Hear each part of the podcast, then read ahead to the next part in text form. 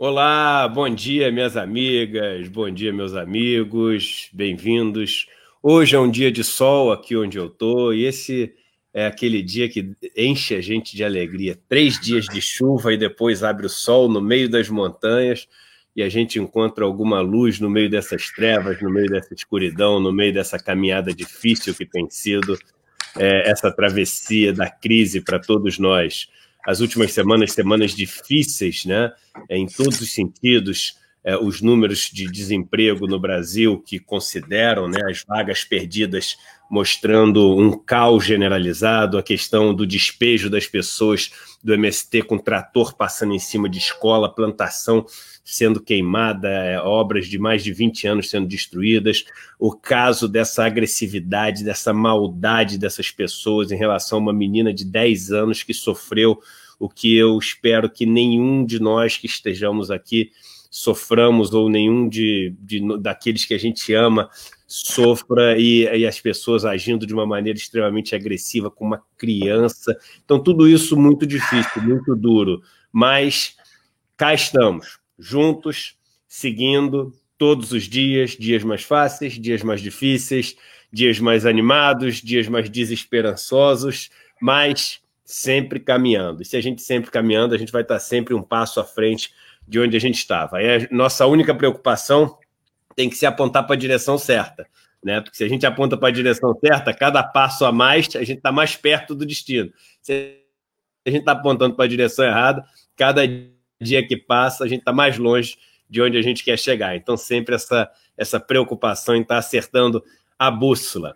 Hoje a gente tem um, uma visita, um convidado que vai ser muito importante para um assunto que várias vezes eu já vi as pessoas pedindo para a gente discutir, é um assunto que está super em pauta, que é o Vitor Costa. O Vitor, ele é diretor-presidente da Associação dos Empregados de Furnas, que é a ASEF, que é, esse, é essa sigla que está do lado do nome dele na tela, e ele é membro do Coletivo Nacional dos Eletricitários, e é presidente também do Conselho Fiscal do Fundo de Pensão Real Grandeza, é o que eu não sei se é o Fundo de Furnas ou da Eletrobras.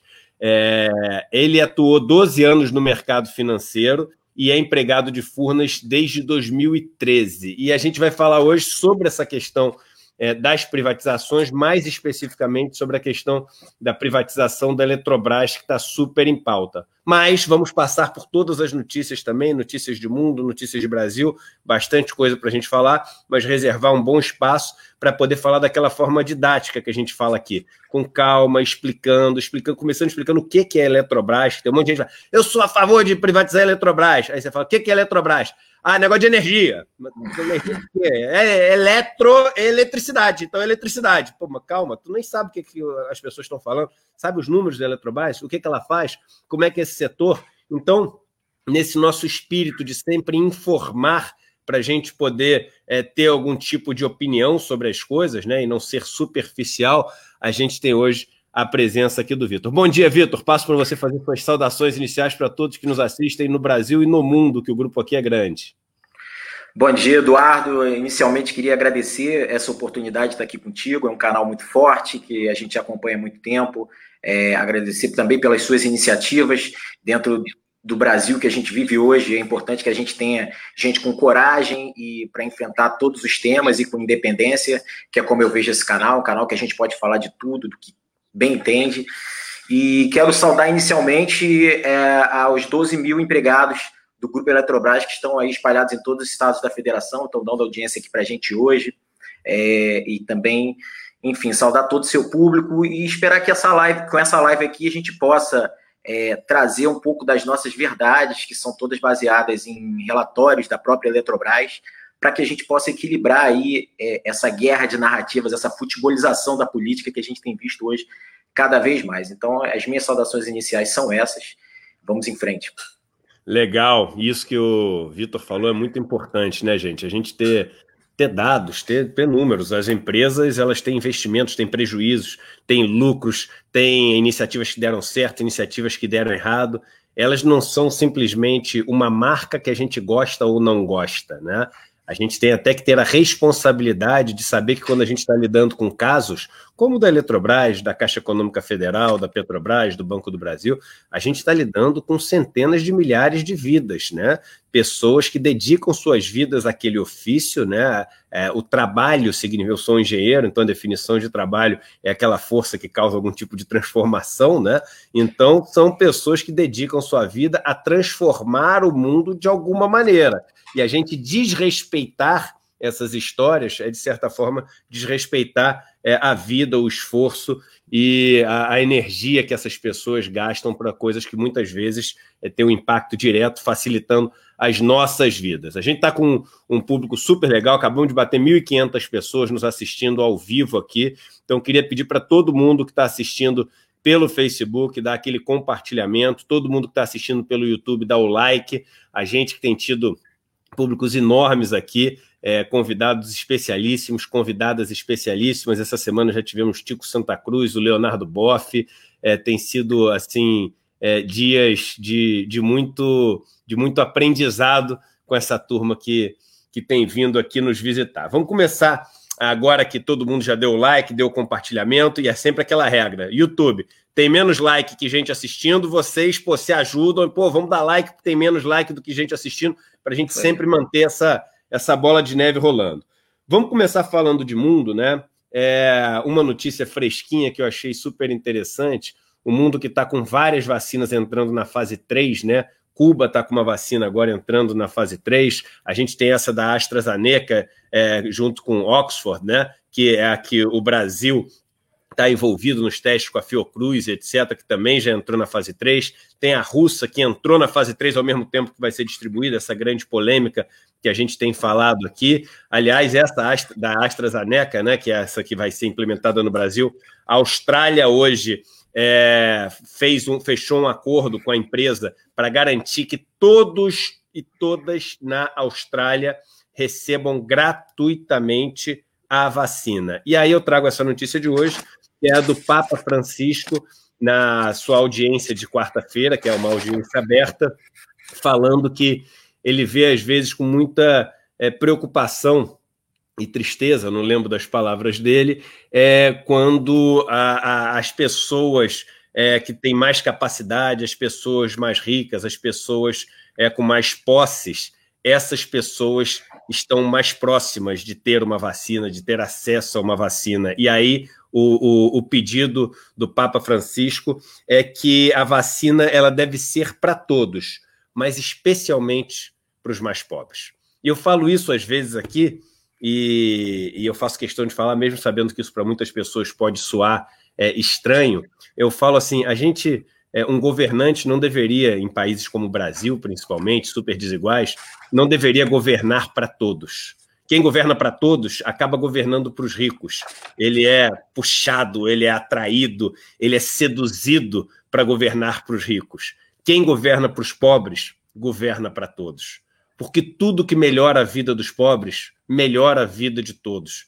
E se a gente não fizer com que os pobres deixem de ser a grande maioria e dependentes de um grupo muito pequeno, a gente não quebra a estrutura que é a fonte desse sofrimento todo. É essa estrutura desigual que é a fonte do sofrimento. Então, quando a gente fala dessa vacina, é mais um exemplo de que, poxa, se a gente focar na população mais pobre, a gente vai resolver o problema se a gente pensar assim, não vamos fazer uma vacina para todos. O para todos é o seguinte: quando tiver disponível, a gente sabe quem vai chegar lá primeiro, como que vai chegar lá primeiro.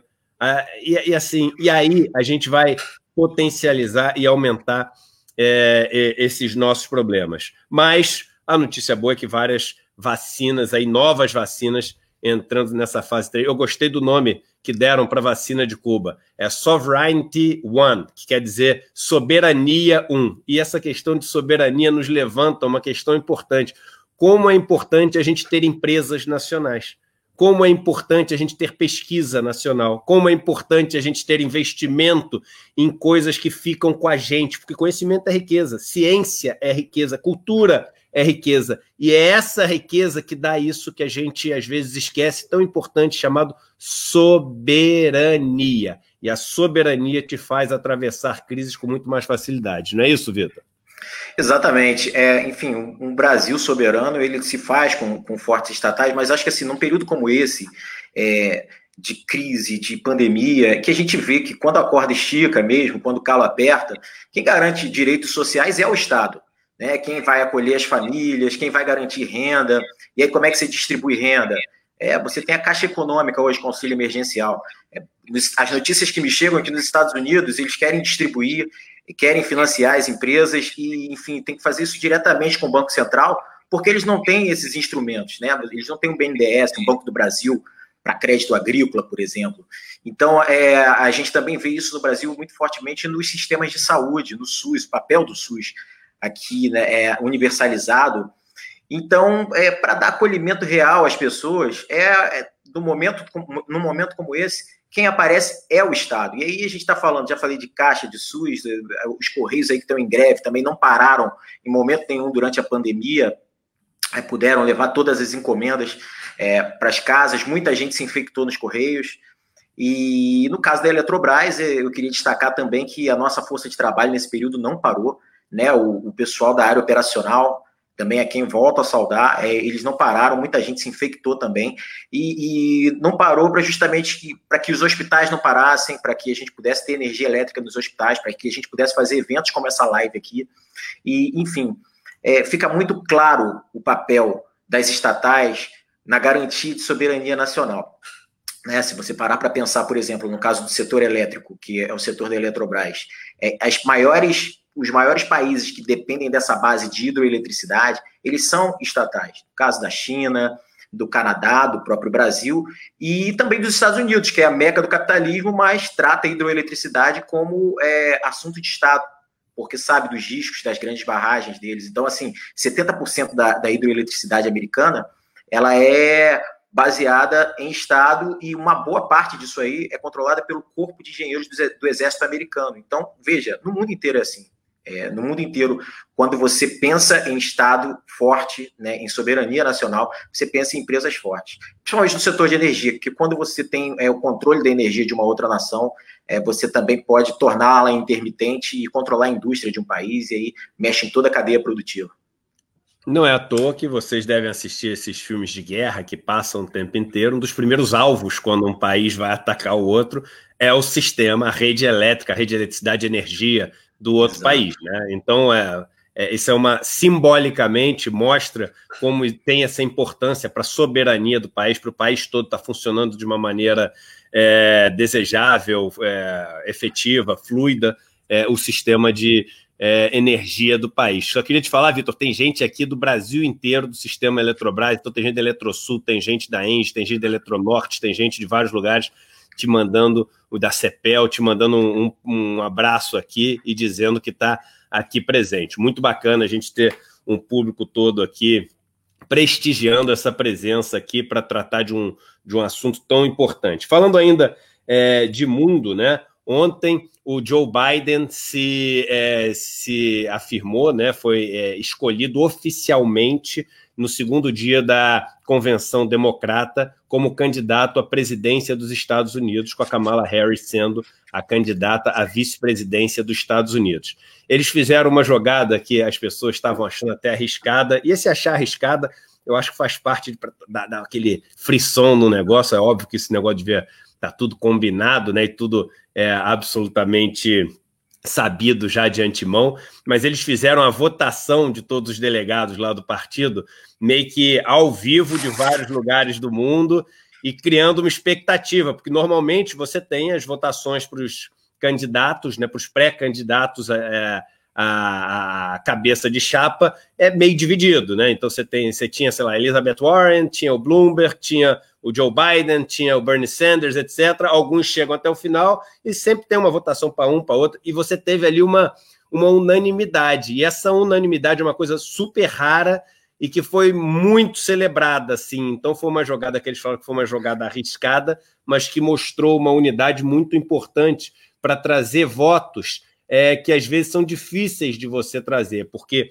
a briga nos Estados Unidos, como você tem dois partidos principais, os democratas e os republicanos, a briga para ser o candidato do partido é uma briga super dura, e muitas vezes candidatos atacam candidatos com aqueles ataques que meio que não dá para voltar atrás, que os eleitores ficam com tanta raiva do outro cara que não conseguem nem votar naquele cara. Então é muito difícil você ter essa unidade, mas muito importante ter também. E ontem eles mostraram essa unidade, o que aumenta ainda é, essas chances que já são, parecem ser muito boas, de Joe Biden ter um resultado é, positivo e favorável nas próximas eleições. Resultado de eleição que pode afetar muito aqui é, o Brasil, né, Vitor? Você falou um pouco dos Estados Unidos. Como é que é o sistema? Você falou 70% é, da rede lá é estatal?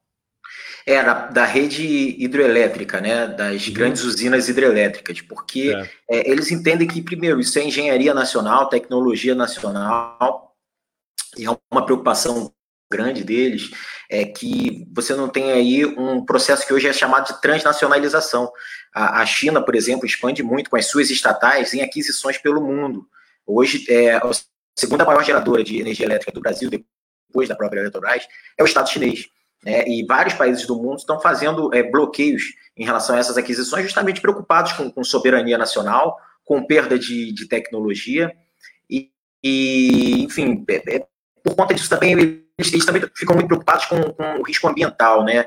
Porque uma barragem dessa, se ela rompe, ela tem assim perdas é, de proporções gigantescas. A gente teve aqui no Brasil os casos de Mariana e Brumadinho, 20 anos depois da privatização da Vale, que foram extremamente lamentáveis, mas vale lembrar que a Eletrobras ela tem 47 barragens hídricas e a gente nunca passou por nada perto disso. E a dissipação de uma barragem hídrica é muito pior. Então, assim, é, para que você tenha uma ideia, um, um eventual rompimento de Itaipu ele inunda a Argentina toda, né? Então é, é, é preciso que se tenha muito cuidado com segurança de barragem. E aí, por que, onde é que está mão do Estado nisso? Né? Enfim, nós temos um corpo de trabalho, de trabalho forte, concursado, e que não vai nunca fazer uma, é, um relatório que não seja fidedigno é, aos cuidados necessários com uma barragem, né? E o que a gente muitas vezes não vê aí na iniciativa privada. Então, casos que dependem de, de segurança nacional, de soberania nacional, são vistos no mundo inteiro como casos que devem estar na mão do Estado. É o caso. É, eu queria destacar também, você falou bastante da eleição americana, o, o a Kamala Harris, ela está sendo assim uma, ela está despontando nesse, nesse processo e, e, e, traz muito otimismo para a gente, porque, enfim, deu uma heterogeneidade, é, a, a, chapa assim absurda, eu acho que foi um golaço do Joe Biden, e, e, enfim, vejo com muito otimismo. Eu, é, eu, acho que a gente pode sim dar uma virada na geopolítica, é, recuperar uma nova ordem mundial. Legal, cara. E para a gente finalizar aqui as notícias é, de mundo, Nova Zelândia é, segue assim numa operação é, pô, extremamente severa e dura para conter o que eles estão chamando de um novo surto da pandemia. Ontem tiveram seis novos casos seis novos. É claro que a gente sabe que a população da Nova Zelândia gira ali em torno de 5 milhões de pessoas, mas a gente está falando assim, seis novos casos. Aí teve um dia que teve acho que 12 ou 13 novos casos.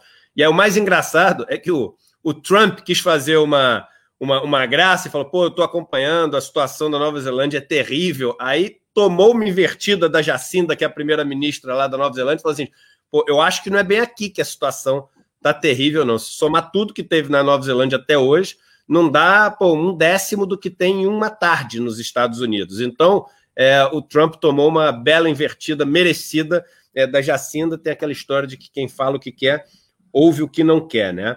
É, Nova York é, inaugurando uma força-tarefa para combater os crimes de preconceito contra asiáticos. Eu acho que isso tem que ser uma preocupação no mundo inteiro agora, porque você é, potencializou a questão do preconceito por vários motivos, aliás, não só do preconceito, como por exemplo da violência doméstica, né? A gente sexta-feira é o tema aqui da nossa live, porque a violência doméstica ela aumentou demais durante a pandemia, o feminicídio é, aumentou em vários lugares do mundo e é uma violência silenciosa, uma violência que acontece entre quatro paredes, ninguém vê, normalmente ninguém denuncia, porque as pessoas têm muito medo de denunciar.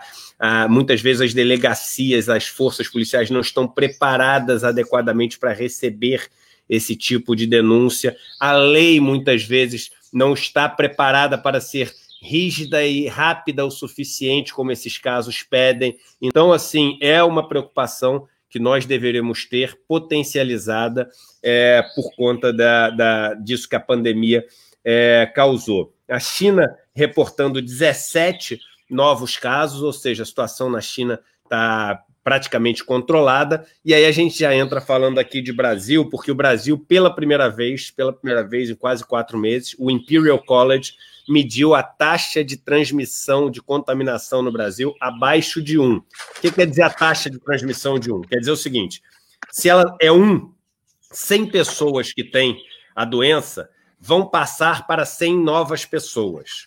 Se ela é acima de 1, 100 pessoas vão passar para mais de 100 pessoas. Se ela é abaixo de 1, 100 pessoas vão passar para menos de 100 pessoas. E existe, é até um tema legal para as pessoas entenderem como é que as coisas viralizam, e como as coisas viralizam no WhatsApp, como as coisas viralizam na internet, tudo isso vem dessa ciência que estuda as pandemias, que estuda as contaminações. Você tem a taxa de contaminação, você tem a taxa de letalidade e você tem a taxa de recuperação. Quando você tem que a taxa de recuperação ela é, consegue ser maior do que o número de pessoas que se contaminam é, e também o número de pessoas que morrem, você tem que vai diminuindo o negócio. Agora, se você tem que o número de pessoas que são é, curadas da doença é, é, um número muito pequeno, é, mesmo você tendo uma taxa de contaminação baixa, o negócio se expande. Por quê? Porque é, ah, só passou para 30 pessoas mas daquelas diante só curaram 20. Então você continua tendo 10 a mais. Então não basta, não basta só ter uma taxa baixa sem ter uma taxa de recuperação alta, porque senão você não está resolvendo o problema. Ah, e se a taxa de letalidade for 100%, aí você acaba com a doença. É, acaba com a doença, acaba com as pessoas, acaba com tudo, né? Então é, é, é você tem que entender a matemática dessa história para entender como se criam as curvas exponenciais e como essas curvas acabam ficando com aquele formato de sino, aquele famoso bell-shaped curve que eles chamam nos Estados Unidos. Bell quer dizer é, sino, mas no Brasil é uma notícia boa. Pela primeira vez a taxa ficou abaixo de 1, mas eles fazem questão de dizer no relatório que a taxa de 0,98 que o Brasil teve é muito próxima de 1 e não dá para dizer que o Brasil tem estabilidade no controle é, dessa doença. Mais uma notícia de Brasil que eu queria falar a gente vem falando muito sobre a questão é, da menina de 10 anos é, que passou por esse procedimento é, de abortar uma, uma criança que carregava no ventre depois de um estupro, é, que foi assim uma das coisas mais tristes, mais, é, enfim, é, de dar náusea, de, de dar enjoo, eu ia falar a palavra em inglês disgusting, né, que dá, que dá nojo, assim, é, menina com seis anos começou a ser abusada pelo tio, e aí, com 10 anos, agora estava grávida de alguns meses, correndo risco de vida. E, e aí, ao passar pelo procedimento, muitas pessoas, ao invés de voltar sua atenção para essa menina e saber como ela estava e querer oferecer uma palavra de carinho, uma palavra de conforto, xingavam uma criança de 10 anos de assassina. E eu trouxe hoje uma notícia que, para mim, conceitualmente, filosoficamente, é assim: é uma aula. É a aula da semana. Vale mais do que qualquer encontro desses que a gente faz de espiritualidade na ação. Vale mais do que qualquer homilia de um papa, de um Dalai Lama ou de qualquer coisa. A menina, ela teve alta do hospital, parece que clinicamente ela está bem, e quando avisaram para ela que o tio dela foi preso, ela falou o seguinte: ela mostrou alívio e falou o seguinte: ainda bem, porque o vovô vai poder sair para a rua tranquilo agora.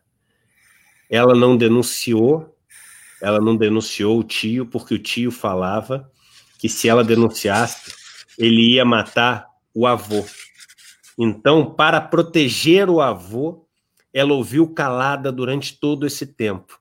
E quando o tio foi preso, ela não falou que bom, matem esse cara agora, que bom, destruam esse cara, que bom, enfim, uma faca, que é a vontade que às vezes a gente tem, é a vontade que me vem, eu tenho filhos novos, mas o que, que uma criança fala? Que bom, o meu vô vai poder sair para a rua agora. Ela está pensando é que o vô vai poder ter liberdade. Ela está pensando no bem. Ela está pensando em como isso destrava um nó de amor e isso é, faz com que o ódio fique preso, controlado para permitir, para dar liberdade para alguém. Olha, olha isso. Eu trouxe hoje e a ideia aqui não é evangelizar. As pessoas sabem da natureza ecumênica desse nosso encontro, mas tem uma passagem na Bíblia em Mateus, no capítulo 18, que diz o seguinte: Naquele momento, os discípulos chegaram a Jesus e perguntaram: Quem é o maior no reino dos céus? Chamando uma criança, colocou-a no meio deles e disse: Eu asseguro que, a não ser que vocês se convertam e se tornem como crianças, jamais entrarão no reino dos céus. Gente, a frase da criança é para a gente guardar para o resto da vida. Que bom, o meu avô vai poder sair na rua tranquilo. Para mim, foi uma das maiores lições que eu já tive. Uma criança que é estuprada dos 6 aos 10 anos, grávida, chamada de assassina, 10 anos já entende as coisas, sofrendo o risco de, de morrer ali na mesa de, de operação, uma cirurgia complicada devido à idade da criança. Quando o tio é preso, ela não fala que bom, matem esse monstro. Ela fala que bom, o meu vô vai poder sair na rua em paz. Fica como a grande lição de hoje para gente e essa sensação de esperança, de que dá para acreditar que se a gente é, nutrir essa criança que a gente tem dentro da gente, todo mundo tem essa criança viva ainda dentro da gente. A gente pode ter um, um mundo melhor. Impressionante isso, né, Vitor? É impressionante, sim. É, enfim, a gente fica consternado com, com toda a situação, com, com o fato em si. É, a gente viu aí que prenderam o estuprador, mas eu, eu acho que é importante também a gente pensar em, em política de consequência para todas essas pessoas que trataram é, com irresponsabilidade, fundamentalismo, é toda uma questão tão delicada. É, é, agora tenho notícias também positivas de que o Brasil inteiro está mandando presentes para essa criança, que ela vai mudar de nome, vai mudar de cidade. Então cria uma outra perspectiva, né? É, a gente sabe que, que, tudo que aconteceu com ela vai ser marcante para ela a vida toda, mas é, é, cria uma outra perspectiva, nos traz esperança é, para que, enfim, a gente possa recuperar uma situação tão injusta e, e, começar do zero. Mas eu, eu, eu reforço, eu espero sinceramente que é, passado esse momento, a gente possa pensar, não, é em vingança, né? Eu até entendo quando, quando, quando você fala que dá, é, dá na gente assim é, os instintos naturais, mas a gente precisa de política de consequência, de responsabilizar todos esses aí que foram para as redes sociais e divulgar é, os dados da criança, enfim. A gente não pode ficar é, nesse círculo vicioso de impunidade.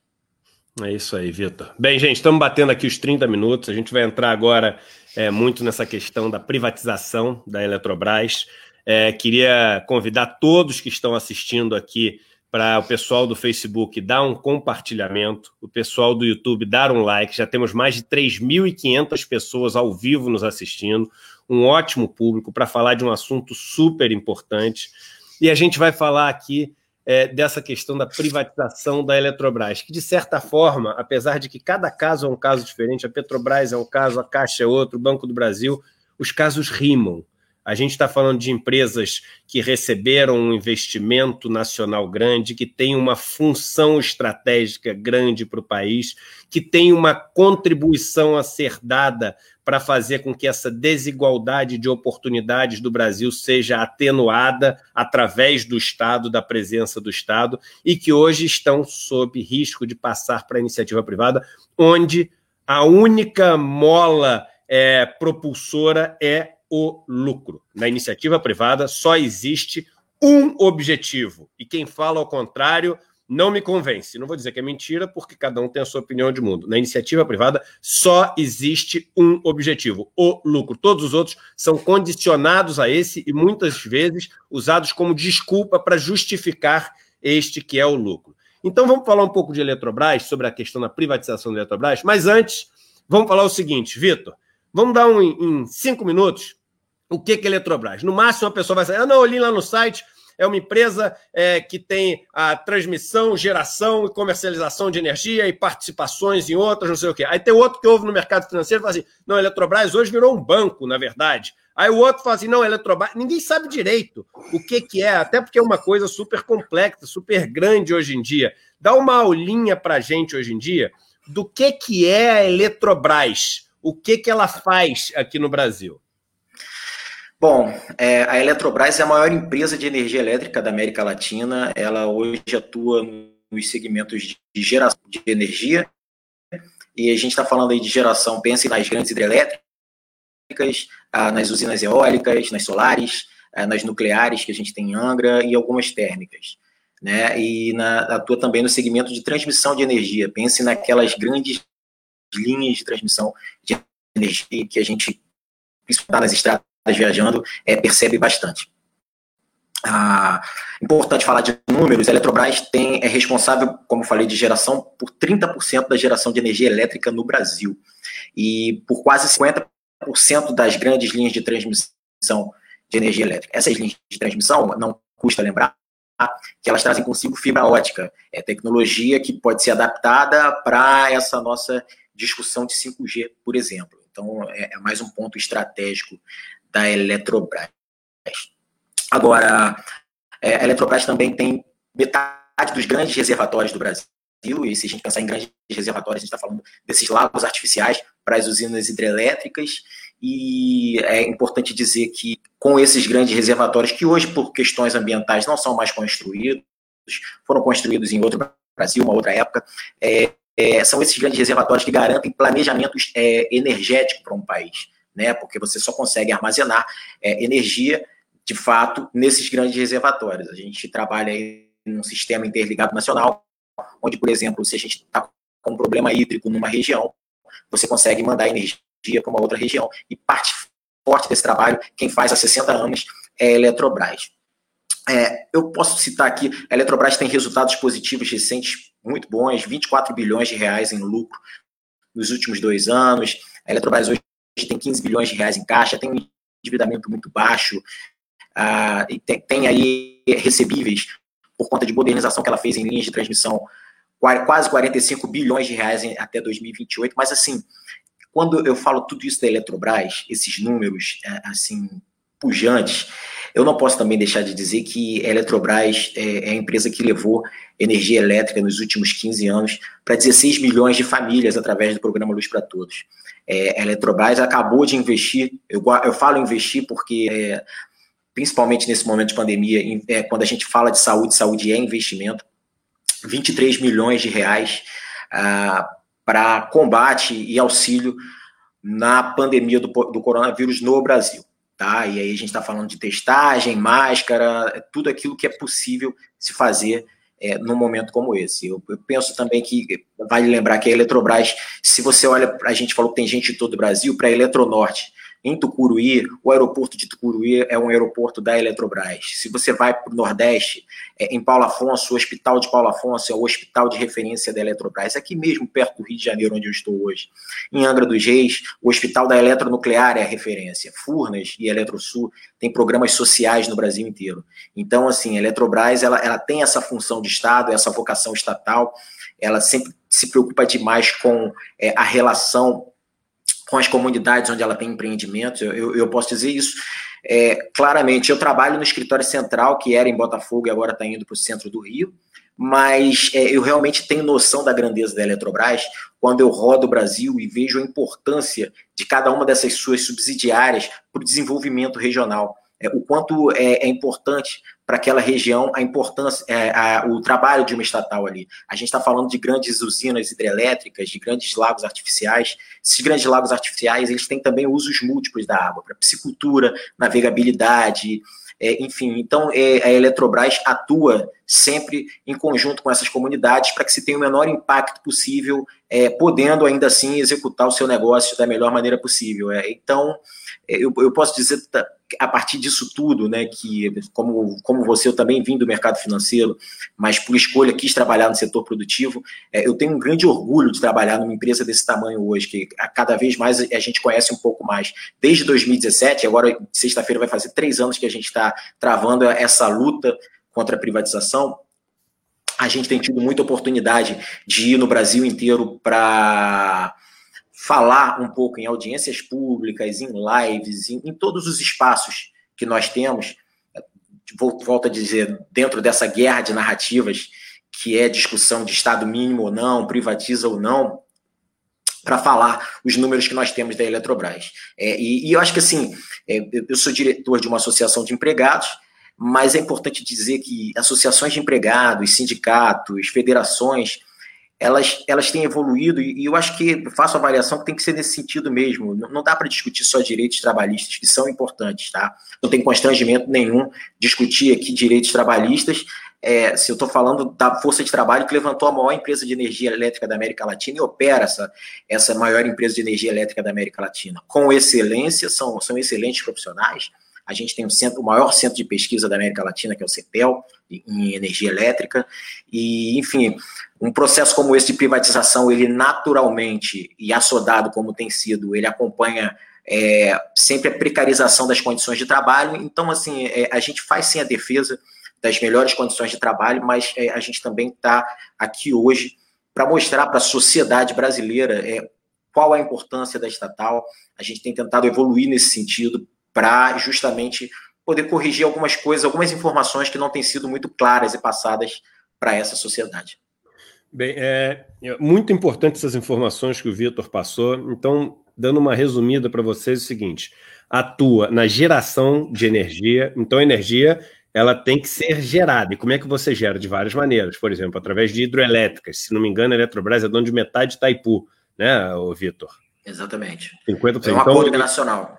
Isso, então a gente sabe, o Itaipu, estou dando um exemplo, todo mundo conhece Itaipu, né? Aquela hidrelétrica que cai aquelas é, quedas d'água gigantes, aquele poder, aquelas turbinas, então ali você gera energia. Mas você gera também, por exemplo, em parques eólicos, você gera em termoelétricas, que são as empresas que geram através do calor essa energia, e você gera de, enfim, existem várias novas energias, novas maneiras de você gerar energia sendo pesquisadas, as tais energias é, que são limpas, energias renováveis, etc. Energia solar, por exemplo.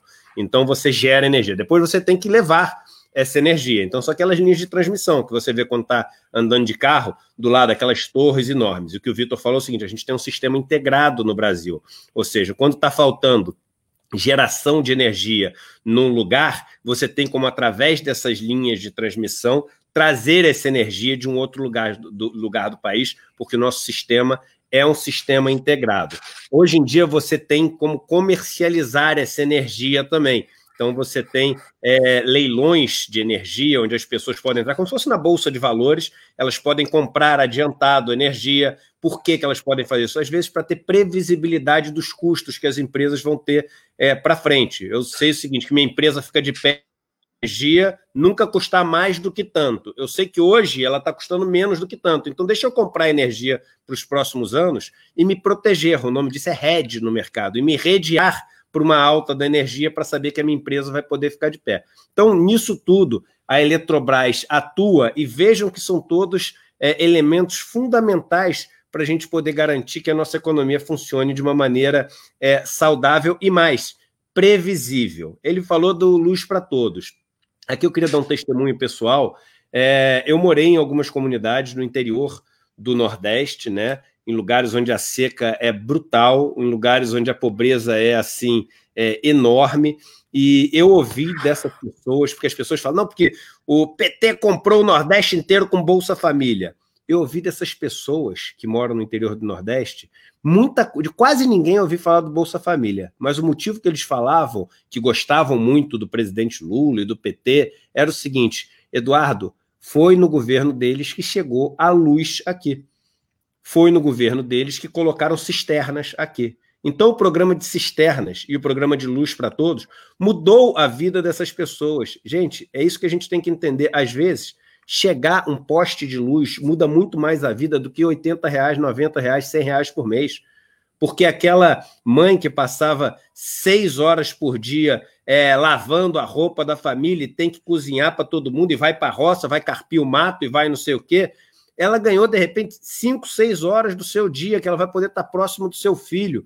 O marido vai ganhar também na, no, ele, na roça, ele vai poder usar uns equipamentos que usam é, a força elétrica em vez de só a força mecânica pessoal dele. Esse cara vai viver muito mais anos. A família vai ter muito mais saúde em casa, porque você ganha também a possibilidade de ter aparelhos que dão saúde para tua casa, dão limpeza, dão, enfim, a possibilidade que você não tinha antes. Então, esse luz para todos, a gente no, no Sudeste, por exemplo, a gente. Ah, luz para todos, é, isso é, é populismo. Populismo não, gente, isso mudou a vida de milhões e milhões de brasileiros, mas de uma forma brutal. E cabe lembrar que, por exemplo, você pega a África, dois terços da África subsaariana, ou seja, abaixo do Saara, não tem acesso à luz elétrica.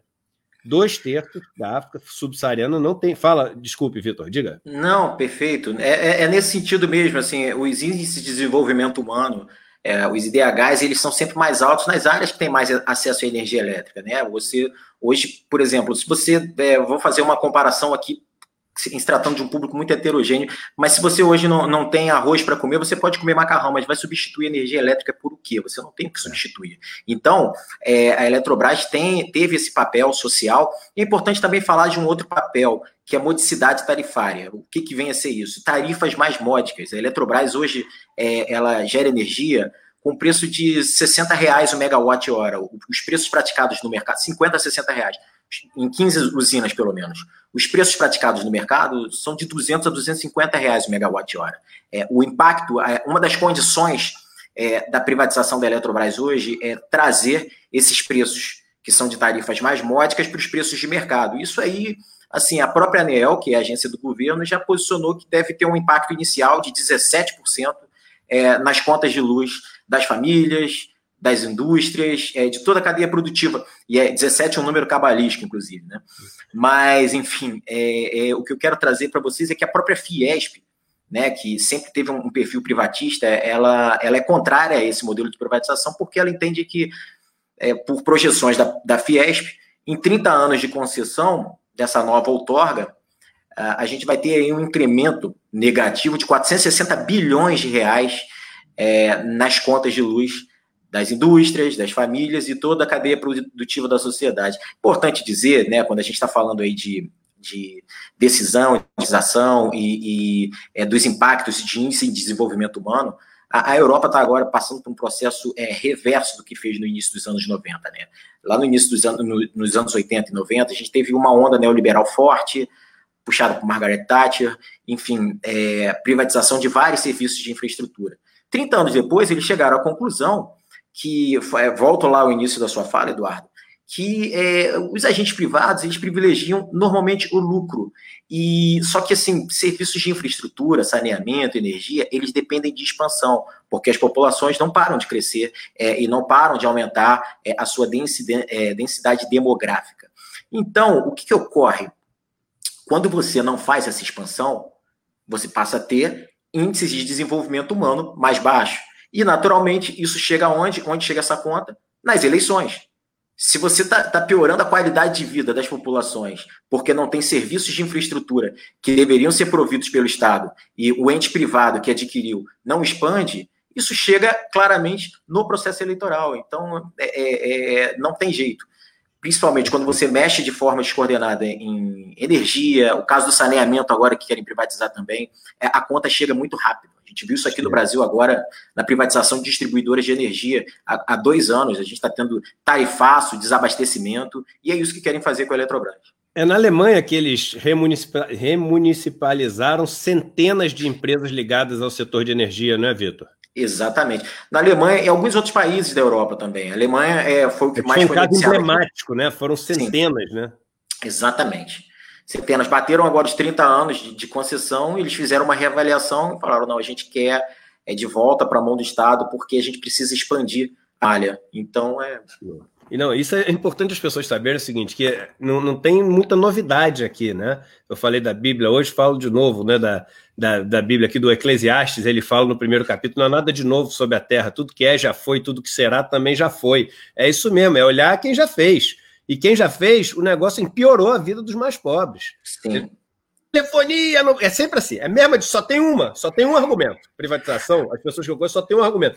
Mas na telefonia do Brasil, eu tinha, eu declarava meu telefone no imposto de renda e não sei o quê. Então tá, vamos lá, tomei teu argumento. É verdade, era caro pra caramba, o serviço não era é, um bom serviço, etc. Mas, mais, alguns poréns da história. Número um, você acha que hoje em dia teu telefone ia ser aquele mesmo de discar assim? Vai qualquer país, vai para Cuba. Você acha que em Cuba alguém disca com telefone assim? A tecnologia, você não pode confundir evolução tecnológica com ganho na privatização. Hoje, o seu telefone ia ser um telefone da Apple ainda, ia ser mesmo que não tivesse privatizado. Não estou dizendo que não tinha que ter privatizado, só estou dizendo que esse argumento de que o telefone era assim, hoje não ia ser mais assim, ia ser um telefone da Apple.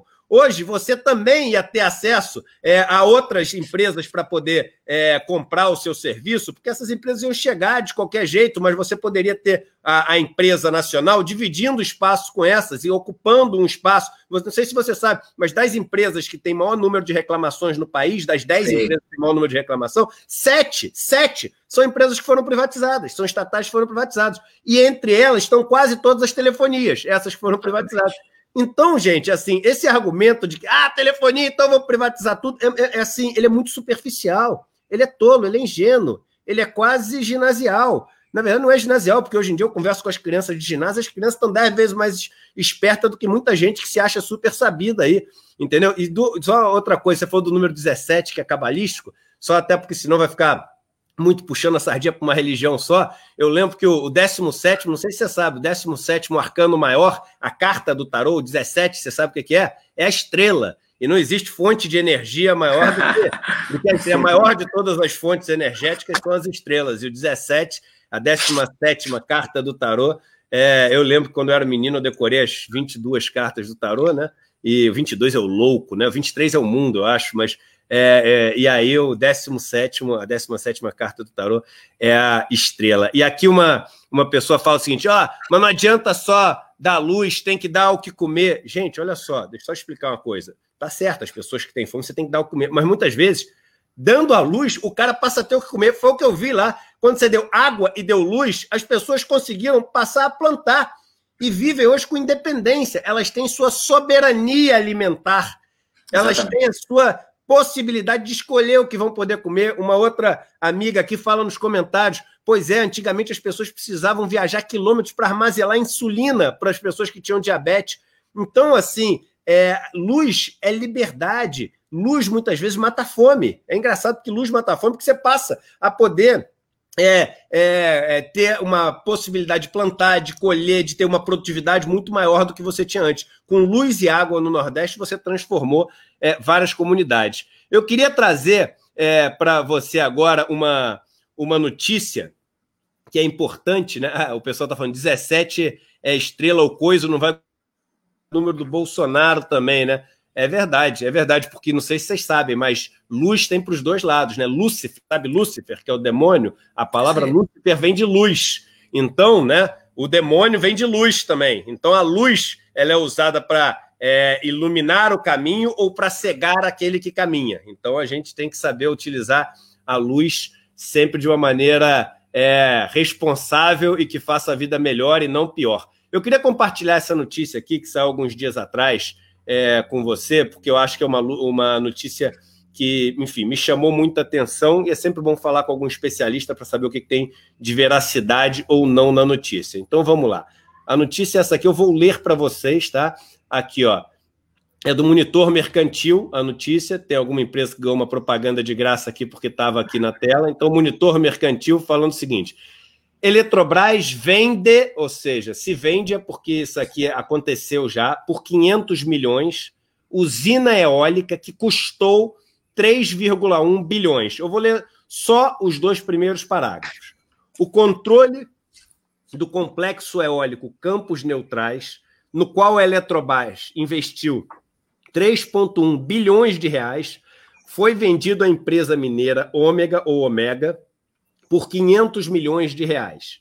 Não bastasse a venda ter sido feita por apenas, olha o número aí cabalístico, 17% do valor investido, ocorreu em 30 de julho, em plena pandemia.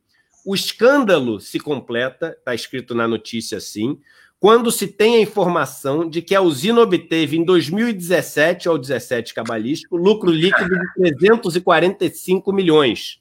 A denúncia foi feita pelo Sindicato dos Engenheiros do Rio Grande do Sul, que ainda em 2018 apresentara denúncia ao Ministério Público apontando a inconstitucionalidade do leilão dos parques eólicos do complexo Campos Neutrais. Eu queria só mostrar isso para vocês, duas notícias, gente. Primeiro, são três coisas.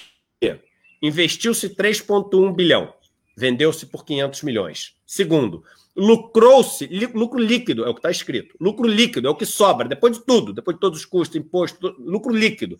Sobrou quase 400. O cara vendeu por 500. E a última, gente. Você vende alguma coisa se você tem capacidade financeira, porque o Estado tem capacidade financeira. O Estado tem um trilhão e pouco na conta única do Tesouro. Você vende alguma coisa no dia 30 de julho, no meio da pandemia? Alguém vende alguma coisa, a não ser que você esteja morrendo de fome, desesperado. Então, aqui não é nem o Eduardo, que é contra a privatização disso tudo, já fizemos vários programas. O Eduardo não é nem o Eduardo contra a privatização. É o Eduardo negociante, falando o seguinte: quem é que vende alguma coisa sem precisar vender, com dinheiro em caixa, no dia 30 de julho, na pandemia?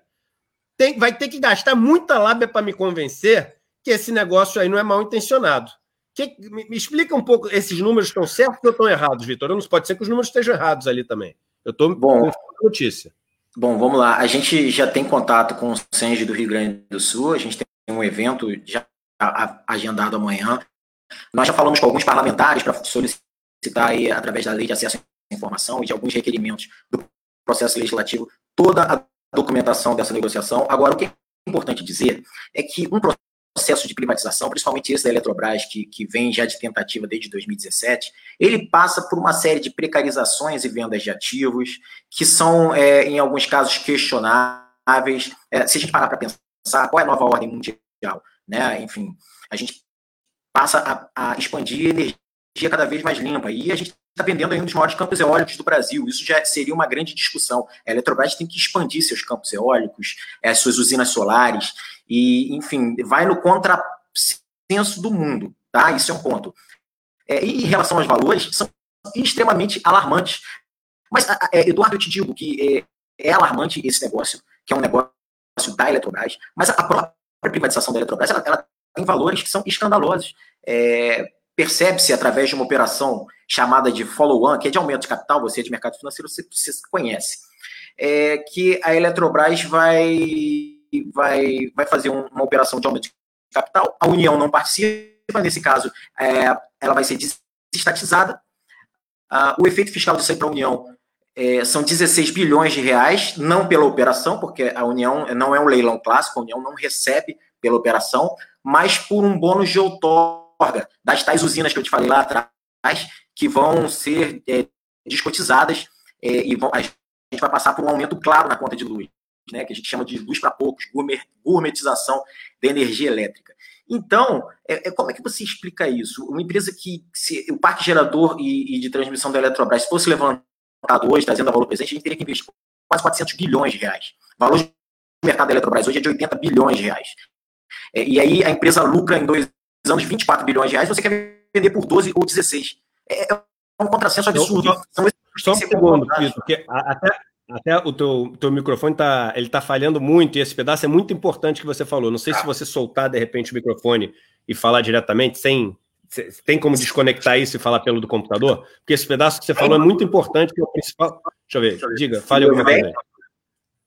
Consegue eu, eu vou botar, Consigo te ouvir sim. Então é o seguinte, eu vou pedir para você repetir esses números da Eletrobras, qual é o lucro da Eletrobras, por quanto eles querem vender a Eletrobras, só para as pessoas terem na cabeça, que alguns números é importante as pessoas terem na cabeça claro. para fundamentar a argumentação deles. Então repete, por favor, só agora com o microfone um pouquinho melhor, por favor. Perfeito. Bom, é, a Eletrobras, é, você citou o exemplo de um, um campo eólico. É, primeiro, eu disse que é, a Eletrobras vai no contrassenso do mundo, que é investimento em energia solar e eólica, e mas que assim ele traz para a gente uma analogia da própria operação que querem fazer com a privatização da Eletrobras, é uma operação por aumento de capital, onde por uma nova outorga dessas 15 usinas que eu falei para vocês que vendem energia elétrica mais barata, a União vai receber 15 bilhões de reais.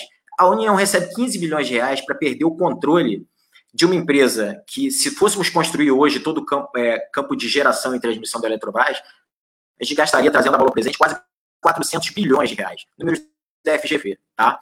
E, enfim, de uma empresa que nos últimos dois anos deu 24 bilhões de lucro, que hoje tem 15 bilhões de lucro em caixa, é, de 15 bilhões de reais em caixa, parados. Tá? Uma empresa que tem um endividamento baixíssimo. Então, o, o que a gente viu agora nesse campo eólico é um contrassenso. A Eletrobras não tem que desinvestir. Né? Um cenário como esse de pandemia, Paulo Guedes tem falado tanto aí da, é, do teto dos gastos, essas estatais não concorrem ao teto dos gastos.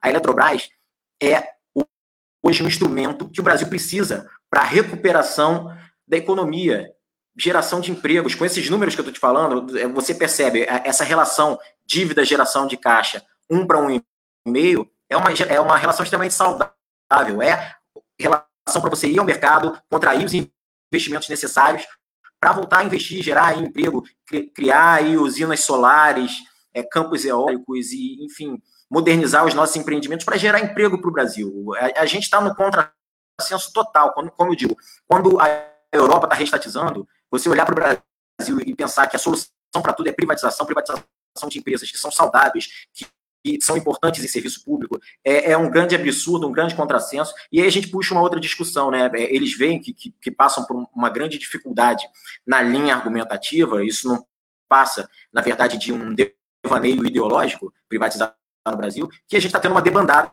no Ministério da Economia, né? Alguns atores aí que, que eram considerados aí é, do Dream Team do Bolsonaro, eles estão saindo, Salim Matar, é, o Mansueto, agora o Paulo Guedes está na Berlinda também, e é, sempre com aquele risco, né? Parece que no Brasil a gente tem lei de conflito de interesses, mas que ela não é cumprida nunca, né? São agentes do, do mercado que passam pelo setor público e voltam cheios de informação para o seu banco BTG Pactual, a, a sua é, localiza, enfim. É, é, a gente precisa, a gente tem muita discussão para fazer, na verdade, né? Mas assim, os números da Eletrobras são muito alarmantes. O preço que a União quer adquirir com, com essa venda é um, um, verdadeiro absurdo.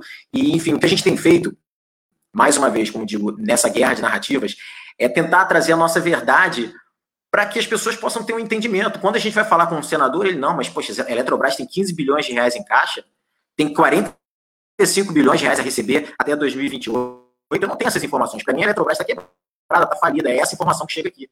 Enfim.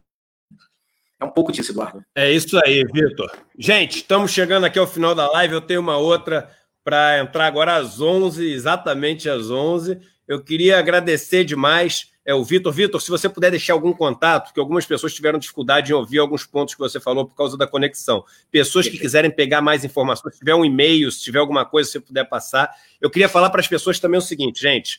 Amanhã, amanhã, na quinta-feira, vai acontecer à noite, num grupo fechado, numa é, conversa que não é aberta no YouTube, não sei o quê, é fechado em número de vagas limitado. Eu vou lançar aquele é, curso, aquele método para é, aumentar muito as chances das pessoas poderem se eleger nessas eleições. Eu criei com um grupo de mais de sete pessoas, os maiores especialistas em cada uma das áreas, na área jurídica, na área de comunicação, na área de marketing político, na área de é, é, da, da, daquele que entende os demographics, né, a demografia do eleitor brasileiro, na área do marketing digital, na área da economia política, até na área de fonoaudiologia, né? Em todas as áreas, eu peguei os maiores especialistas do Brasil que é, preparam normalmente os candidatos à presidência da República, aos principais cargos de governadores, senadores, etc. Fiz um curso. A gente está distribuindo mil, mil bolsas gratuitas desse curso para é, comunidades, é, líderes de comunidades periféricas, carentes, para é, mulheres que representem é, essas comunidades, para a população negra, que vai ter pelo menos metade dessas vagas, que são as bolsas. A gente está dando tudo isso de graça. E amanhã a gente vai abrir as inscrições à noite para quem for candidato ou candidata, ou muitas vezes quem quiser adquirir todo esse conhecimento de como montar um set, de gravar, montar um discurso, fazer um roteiro, as novas tecnologias, postar uma coisa, ganhar atenção na rede todo esse curso, que é uma metodologia que a gente criou, amanhã à noite vai ser fechado, não vai estar no meu YouTube. É, tem um número de vagas que não é tão grande para as pessoas poderem fazer todas as perguntas. Então, amanhã à noite a gente vai apresentar esse método e abrir as inscrições. E a nossa contribuição para esse processo eleitoral vai ser dar mais de mil vagas. Eu estava agora com o Frei Davi no telefone, acabamos de oferecer mais de 50 vagas, bolsas, bolsas integrais para a Educafro, para ela poder ter pessoas que representem o movimento negro. Já falamos com centrais sindicais, já falamos com várias, é, assim, vários grupos que não são representados hoje em dia, com o MST já falamos.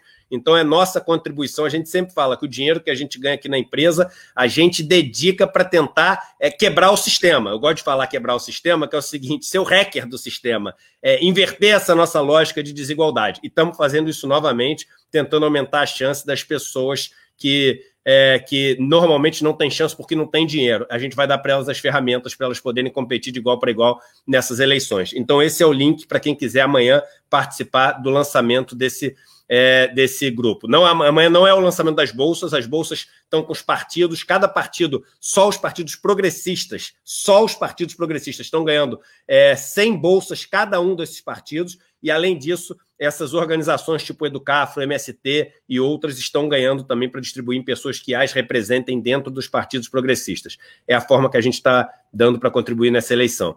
Queria passar para você fazer suas considerações finais é, e, enfim, agradecer muito pela sua presença hoje aqui no programa.